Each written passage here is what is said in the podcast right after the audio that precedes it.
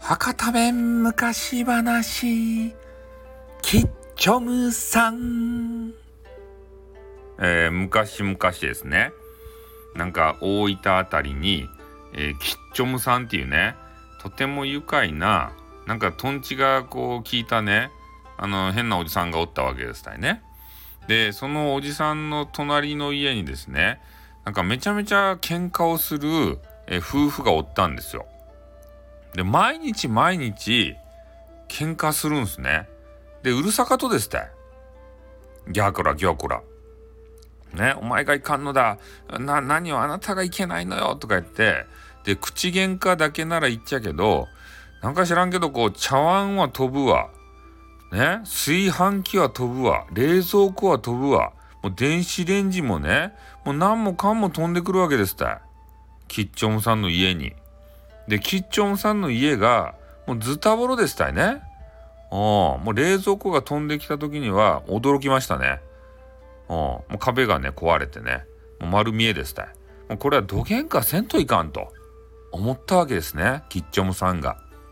で、それで、キッチョムさんが考えたのがですね、ちょっと垣根場作って、ね、そういう声とか、わけのわからんものとかね、飛んで今後としようと思ってちょ垣根場作り出したんですよ。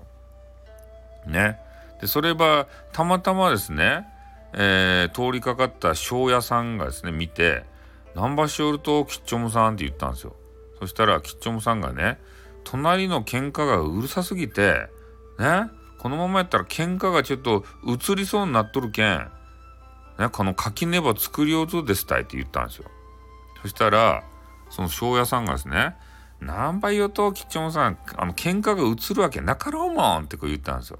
そキッチョンさんもねいやいや映るとってってね隣うるさかとってってこう言ったんですよね。そしたらその庄屋さんもですねいやいや映らんって何喧嘩映るってどういうことってこう言ったんですよ。ねキッチョンさんも負けずにねいや映るっちゃけんうるさいっちゃけん物飛んでくるっちゃけん危なかっちゃけんって言ったんですよね。であのまた庄屋さんもちょっとムキになってね。いや喧嘩どなんで喧嘩が映るってだって。物が飛んできたら危ないだけやろ。喧嘩は映らんてってこう言ったんですよ。でキッチョムさんもねイライライライラってしてきてね。喧嘩映る取ってって言ってから。絶対映る取ってってなったんですよ。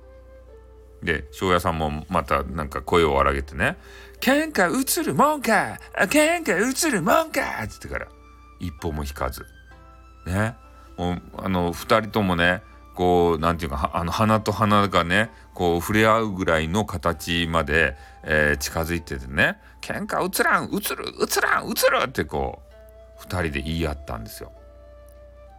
ねそれを見た、えー、ねキッチョムさんがあそこで冷静になってね「ほら映ったでしょ?」って言ったんですよ。そしたら翔也さんが「はっ!」って思ってえー、ね、この話は終わります。おしまい。